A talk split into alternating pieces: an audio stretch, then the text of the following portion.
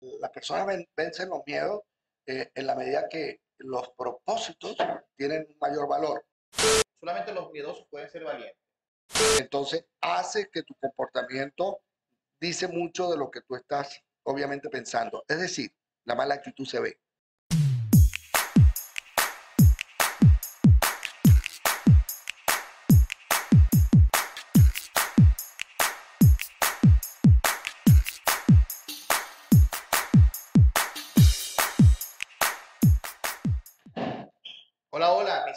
¿Cómo están? Muchos saludos. Otro episodio más de Sabios, el podcast. Muchísimas, muchísimas bendiciones a todos ustedes. Y seguimos juntándonos con sabios para ser sabios. Muchas bendiciones. Hoy estamos con un personaje de, la motivación, de la actitud, alguien que ha ayudado a crecer, entre otras, eh, entre otras partes, entre otras personas, a nuestro equipo vino tinto, nuestra vino tinto, permitió que pues cambiara muchísimo su forma de, ver y de pensar y precisamente desde ese punto de de actitud, bienvenido el sabio eh, que nos acompaña hoy, el doctor Carlos Saúl Rodríguez. Carlos Saúl. Bueno, este, gracias por la invitación.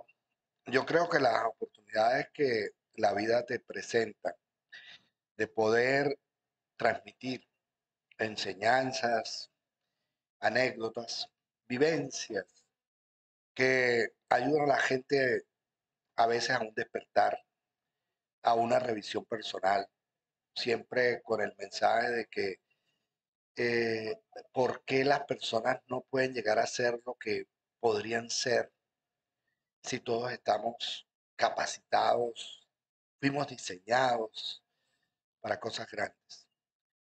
Y es que todo comienza con creérselo. Creérselo es el primer punto que la gente creo que, qué bueno que lo revise. Si no te lo crees, difícilmente des un paso. Y si no das un paso, difícilmente avances. Y si no avances, difícilmente puedes conquistar metas. Hay, algo importante. Es usted conocido por hablar de actitud. Hay quienes dicen, cuando estás malhumorado, tienes que cambiar la actitud. Cuando piensas en, negativo, puedes cambiar la actitud. Pero, ¿qué es la actitud? ¿Es un estado mental? ¿Es un estado emocional? ¿Es una disposición corporal? ¿Cómo define usted la actitud? Es una postura eh, ante la vida, pues la postura, cuando digo postura, es cómo tú asumes e incorporas los distintos acontecimientos que se dan en el ambiente en el que la persona hace vida, ya sea personal o profesional, ya sea en el ambiente familiar o en el contexto laboral, por ejemplo. Entonces, todos eh, y, la premisa, quizás lo que puede resumir esto es que no todos podemos estar compartiendo, o muchas personas compartiendo el mismo espacio físico, pero no necesariamente el mismo espacio mental. Y cuando hablamos del espacio mental, es la interpretación que nosotros hacemos de los acontecimientos, que tiene un correlato emocional. Si creo que lo que estoy viendo lo califico como una oportunidad, pues voy a tener un correlato emocional positivo. Si considero que es un obstáculo que no voy a poder superar, voy a tener un correlato emocional negativo. Los, las emociones negativas pues, nos hacen perder la energía y las emociones positivas nos impulsan al logro. De manera que esa postura que es la interpretación, una postura mental, que da por supuesto que tiene un correlato emocional y luego después tiene un correlato conductual. El hacer continuar haciendo algo es porque tú crees que vas a conseguir lo que tú te has propuesto conseguir. Pero eso supone no que no haya obstáculos. Lo que supone es que tú te empoderas y crees que vas a poder superar esos obstáculos. Esa creencia es una postura ante la vida. Tú dices la creencia que tienes sobre, sobre lo que acontece y la creencia que tienes sobre mismo. O sea que ese, esos elementos que están en el plano mental van a determinar en gran medida lo que tú hagas o dejes de hacer. Y de eso depende el resultado de tu vida y de, de, tu, de tu éxito personal y profesional. Doctor Carlos Saúl, algo importante. Por ejemplo, para crear la autoconciencia, para, revisarme, para saber qué me está pasando, dónde estoy, cómo me estoy comportando. ¿Qué pautas usted recomendaría o, nos mostraría para, para darme cuenta, para reconocer mi propia actitud, si es buena, si es mala, si es la correcta? ¿Qué necesito? Sí, yo creo que las actitudes todo el mundo eh, y todas las personas pueden llegar a identificarlas en las personas. Por ejemplo, si yo muchas veces en las conferencias yo llego y les pregunto eh, y les pregunto a las personas, levante la mano los que conocen gente con mala actitud. Todo el mundo, el 100% levanta la mano que conoce a alguien, han tenido contacto con alguien con mala actitud. La siguiente pregunta es, pero ¿cómo ustedes, sin haber estudiado sobre las actitudes, son capaces de identificar gente con mala actitud? Bueno, porque ya hay en el, conocimiento del ser humano pues una serie de, eh, elementos o indicadores de que una persona está en positivo o no. Por ejemplo, la persona, el caminar lento, la queja permanente, eh, el estar viendo lo que falta y no lo que hay, el estar eh, dibujando un, un futuro negativo, entonces hace que tu comportamiento dice mucho de lo que tú estás obviamente pensando. Es decir, la mala actitud se ve se ve en el comportamiento de la gente, se ve en lo que habla, se ve en lo que dice, se ve en la cara, en el rostro, en la forma de caminar, en la forma de gesticular. Cuando una persona está bien conectada con su, con su vida, con su propósito, con, con la gente, eso se nota. Ok, doctor, ¿existe algo como el diseño de actitudes? ¿Existe una metodología? ¿Existe algo que me permita de alguna forma decir, bueno, con estas pautas yo puedo diseñar una actitud correcta hacia lo que yo quiero. ¿Existe eso? Bueno, existe, eh, en realidad nuestro cerebro, podemos nosotros programar en nuestro cerebro ciertos eh, comportamientos que generan patrones de comportamiento. Y eso está acompañado por el pensamiento, porque todo lo que pensamos nosotros se convierte de alguna manera en conducta. De manera que lo que hay que revisar en principio es la forma de pensar. Cambiando esa forma de pensar es que podemos cambiar nuestra forma de actuar. Todo el mundo sabe que cambiando la forma de actuar pues, obtendremos resultados totalmente distintos. Y si hay forma, o sea, por ejemplo, las personas este, tienen que identificar eh, pensamientos limitantes, como por ejemplo, eh, creo que no soy la persona indicada, eh, cuando inicio algo siempre me sale la primera vez mal, eh, eh, no me gusta trabajar eh, con gente, prefiero trabajar solo.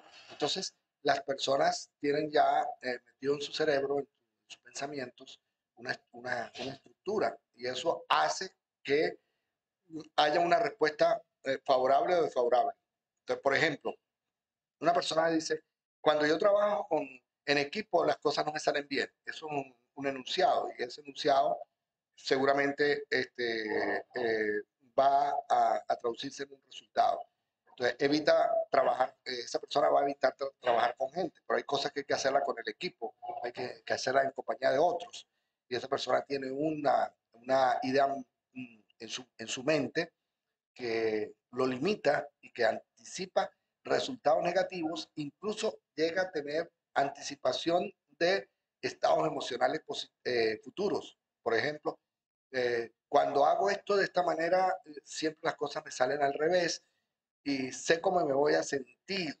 Por lo tanto, como sé que me voy a sentir y no me quiero sentir así, entonces mejor no lo hago. O sea, al final lo que tomas decisiones sobre, sobre comportamientos que estás anticipando que no necesariamente se vayan a dar, pero que tú crees que se van a dar, por lo tanto es suficiente esa creencia. De manera que el trabajo principalmente es sobre las creencias. Doctor, hay una frase que está en su libro que me gustaría que nos, nos comentara sobre ella porque a mí me, pareció curiosa, es una frase que está resaltada de, este libro de No es cuestión de leche, es cuestión de actitud, que dice, la suerte es trabajo y el miedo no existe. Sí, yo recuerdo en una oportunidad, si mal no recuerdo, fue Michael Phelps, famoso eh, nadador representante de la selección de natación de los Estados Unidos, que ganó ocho medallas en Beijing, este, un periodista le preguntaba qué, papel jugaba la suerte en el éxito de un deportista. Y, él le dijo a ese, a ese señor que, que era definitivamente eh, clave, que la suerte era clave en su, en su éxito y que gracias a la suerte que él tenía era que había logrado pues esos resultados tan extraordinarios. El, periodista se quedó como, como pensativo, diciendo, yo pensé que tenía que ver con otro, con otra cosa, con el entrenamiento. Le dice, sí, sí, también el entrenamiento cuenta mucho. Es más, a mí me, ha pasado que mientras más entreno, más suerte tengo. Y mientras más me esmero en el trabajo diario, de, de como en el entrenamiento, mientras más veces hago lo que hago, más brazadas doy en la piscina, mientras más gimnasio hago, me he dado cuenta que más suerte tengo. Y entonces, claro, el periodista cayó en cuenta que lo que está diciendo es, es un tema de, de, trabajo, es un tema de, dedicación, ¿sí? Mire, les voy a poner un ejemplo que me sucedió a mí esta, hace una semana, más o menos una semana. Fui a la, al automercado en Caracas y compré unos cubitos de una marca eh, determinada y cuando fui a la caja me di cuenta que había un concurso de una marca que todos conocemos, NOR. Eh, Cubitos NOR eh, decía 200, estaban, rifando este, un mercado de 250 dólares. Y entonces yo tomé los cubitos de la otra marca que yo había comprado y, y fui a la aquel y busqué los de para que me dieran los tickets. Y el señor que estaba en el otro lado me dice, ¿y tú crees que esto, que esto es verdad? Que es un montaje, eso al final nunca entregan nada. Esa era una creencia que él quería meter en la cabeza a mí. Y yo le dije, no, yo creo que esta gente debe ser seria y este automercado, que es plaza donde yo estaba, debe, debe ser. De todas maneras, igual. O sea, yo lo voy a hacer. Y yo metí dos tickets que me dieron. Y se hizo eso en, después me explicaron, en siete tiendas, o sea, siete automercados, recogieron todos los tickets, los llevaron a, al, en Valle Arriba, en Caracas, sacaron cuatro números para cuatro mercados y el mío fue uno. me gané un mercado de 250 que compré todos los productos que yo quisiera y después la diferencia la pagué yo en un mercado donde yo hago mercado. Y la pregunta entonces es, ¿fue suerte? ¿Fue suerte? No, es observación. Primero, darme cuenta de que está alguien ahí. O sea, las personas que observan más tienen mayor posibilidades. Tú no puedes estar mirando en una sola dirección, mira para los lados, mira para arriba, sé curioso, observa lo que hay. Pero también igualmente había, había esa propaganda o esa publicidad, ah, estaba ahí y decía, gane un mercado de 250. Entonces viene y conectas con las creencias. Y tú llegas y dices, ¿será verdad o no será verdad? Yo creí que era verdad y que podía hacerlo. Tercero, hay una acción. O sea, yo llevaba ya cubitos de otra marca. Me regresé, fui los cambié con la mejor actitud, creyendo, y los puse. Y luego llené, no lo dejé para mañana, no es que me lo lleve para la casa, sino busqué un lapicero, lo llené y lo metí y gané. Y hay personas que llegan y dicen, eh, este, mira, yo nunca me gano nada y por eso es que yo nunca, yo, yo nunca compro ninguna rifa porque yo nunca me gano nada.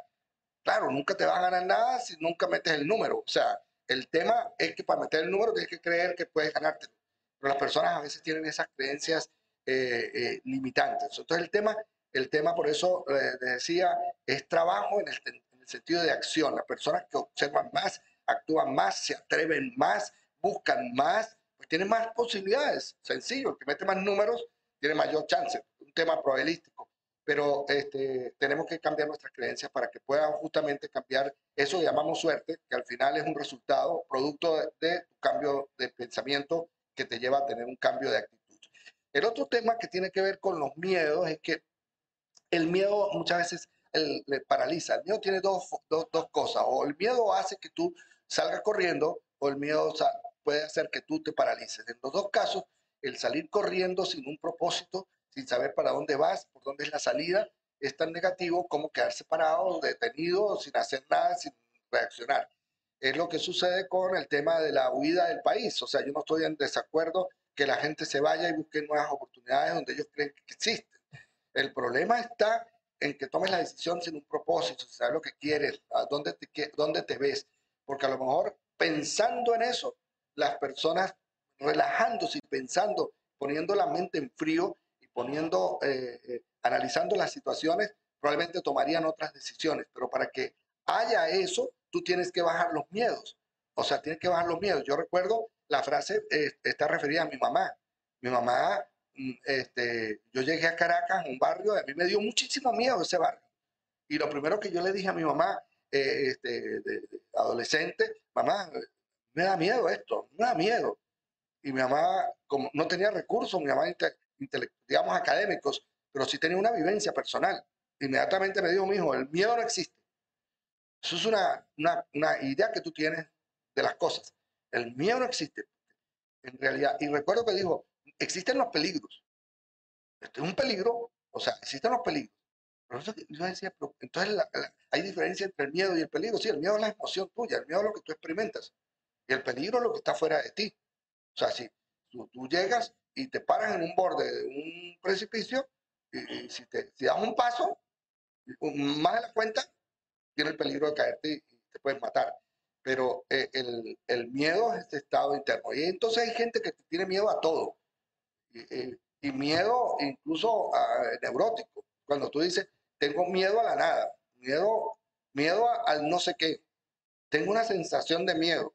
¿Pero te ha ocurrido? No, no. ¿Te ha ocurrido algo? No, pero tengo una sensación de miedo. Entonces, muchas veces son miedos neuróticos. A veces hay miedo eh, eh, fundado en una experiencia negativa que la persona haya tenido. Lo que sí está claro es que si nosotros no minimizamos el miedo, ¿cómo se minimiza el miedo?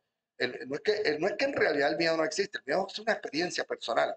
Lo que sucede es que cuando el miedo es exagerado, te destruye tu vida. Entonces tú llegas, ¿y cómo logro yo que el miedo no sea exagerado? La pregunta es la siguiente, miedo y coraje.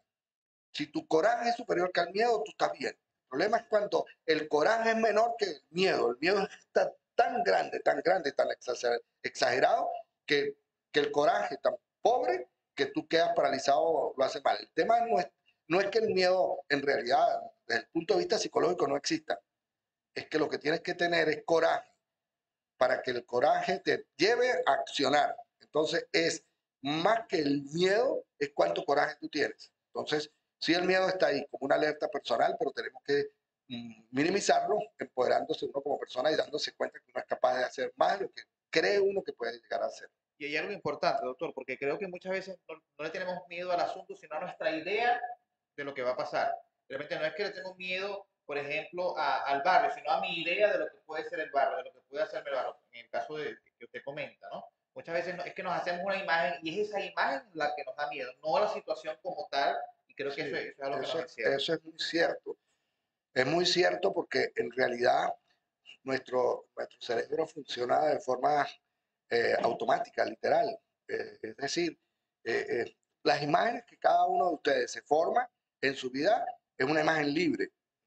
tú puedes ver algo más grande de lo que yo lo veo. O sea, la situación, por ejemplo, que llaman la situación país, así entre comillas, que la gente, para uno es tan alarmante que ya no es, que hace muchísimos años no están en Venezuela. Pero para mí no fue tan alarmante que me quedé en Venezuela. Pero entonces, ¿cuánto es el valor que tú le das eh, a esa, a esa idea que, tienes en tu mente? Tú dices, esto va a suceder, va a suceder así, esto va a ir creciendo, la, la situación va a ir empeorando y yo no sé hasta dónde voy a poder yo y creo que no voy a poder. A la final la conclusión es creo que no voy a poder. Cuando creo que no voy a poder, automáticamente la decisión está basada en esa creencia. Entonces, eh, a veces lo que digo, lo que, lo que nos detiene no es lo que, lo que somos, sino lo que pensamos acerca de lo que somos. Creo que lo que hay que pensar, hay que cambiar la forma de pensar acerca de lo que nosotros somos. Dijo algo muy importante que es sobre, sobre el hecho de, de, de del coraje, ¿no? Y a mí me gusta porque yo soy de lo que creo de que solamente los miedosos pueden ser valientes. Porque yo creo que eh, la valentía no es la ausencia de miedo, sino la capacidad de enfrentarlo o de sobreponerse de que, de que el, el, coraje sea mayor que el miedo y eso me parece muy poderoso. Sí, yo creo que la persona vence los miedos eh, en la medida que los propósitos tienen mayor valor. O sea, dicho de otra manera, eh, el, el, tema, por ejemplo, del, de la, del amor, decía Platón, el, el, el, amor convierte a un hombre cobarde en valiente hasta lo transforma en un héroe. O sea, quiere decir que cuando tienes una razón, una razón muy elevada el amor, la pasión por algo, y tú te ves, te proyectas, y cuando eso tú lo visualizas, pues eh, sale el coraje, y el coraje pone a nivel el miedo, para que el miedo no te perturbe o te limite.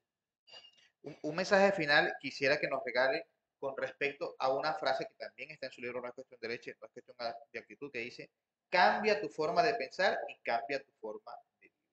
Sí, ¿Qué reflexión? Es una, una, expresión bíblica y que también usan los estoicos, y es que eh, hay, hay cosas que, que realmente no podemos nosotros controlar, que son externas a nosotros, que lo que podemos controlar nosotros son nuestros pensamientos y nuestras emociones, el correlato emocional. Entonces, si yo no puedo cambiar la realidad externa, puedo cambiar la forma que yo de pensar acerca de esa realidad externa. Eh, no es que no es restar la importancia a la realidad externa, es aumentar la importancia a mi empoderamiento personal. Fíjense que no es restar. No es que digo, no es que no hay problemas, es que yo tengo una fuerza superior al problema que estoy visualizando. Entonces, es enfócate principalmente en las capacidades que tú tienes, reafírmate como persona y tienes que al final concluir, soy una persona que estoy capacitada para enfrentar cualquier obstáculo. Entonces puedo al final llegar y decir, puedo lograrlo con, sin o a pesar de. Puedo lograrlo con las herramientas que tengo, sin algunas herramientas que, que, que debería tener, lo puedo lograr igual, o a pesar de las circunstancias, o a pesar de no contar con los recursos, yo voy a buscar la salida o la forma de llegar. Yo creo que eso es importante, con, sin o a pesar de. Hay que lograr lo que se quiere lograr. Buenísimo, buenísimo. De verdad que agradecido por este espacio de sabiduría aquí en otro episodio de Sabios, el podcast. Doctor Carlos Saúl, sus redes sociales para quienes quieran contactarlo. Sí, bueno, eh, eh, Instagram, Carlos Saúl R. Carlos Saúl R. Ahí tengo siempre información y, creo que anécdotas y sobre todo las vivencias de la vida, la vivencia del día a día que, que nos enseña mucho. Un abrazo pues y para adelante seguimos en esta experiencia de transmitir sabiduría. Muchas gracias al doctor Carlos Saúl en este episodio de Sabios, el podcast. Nos miramos en el próximo episodio. Muchas bendiciones y que tengas el mejor día posible. Muchas bendiciones.